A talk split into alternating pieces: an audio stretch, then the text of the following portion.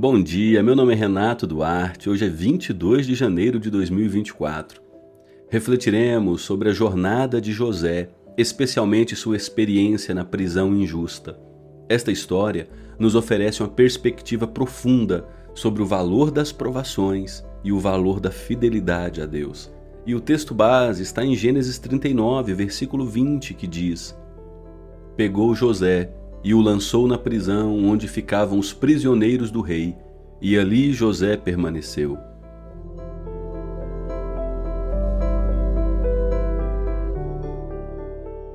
À primeira vista, a prisão de José pode parecer uma grande injustiça. Ele, tentando fazer o que era certo, acabou numa situação terrível.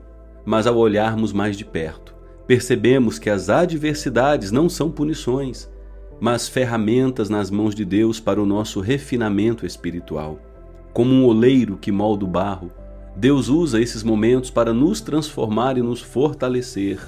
Durante o tempo de José na prisão, ele não tinha como saber dos grandiosos planos que Deus estava tecendo. Naquele lugar de sofrimento e isolamento, José estava sendo preparado para algo maior. As provações que enfrentamos, da mesma forma, podem aperfeiçoar nossa fé e nos ensinar a depender mais de Deus e menos de nós mesmos, moldando-nos à imagem de Cristo.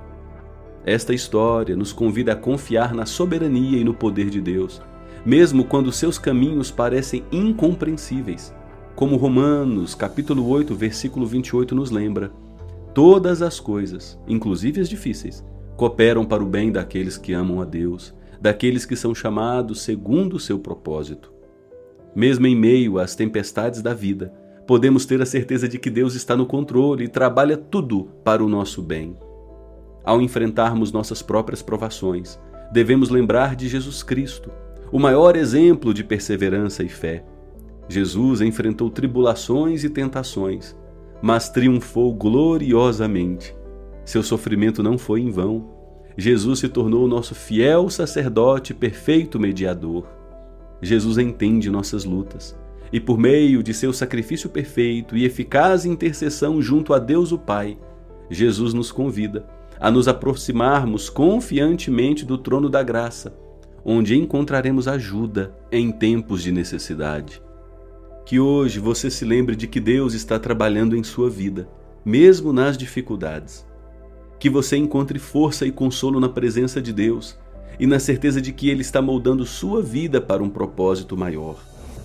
Tenha um dia abençoado, cheio de fé e confiança na soberana vontade de Deus, com o coração descansando na verdade de que tudo coopera para o bem daqueles que amam a Deus. Até amanhã, dia 23 de janeiro, se Deus assim o permitir.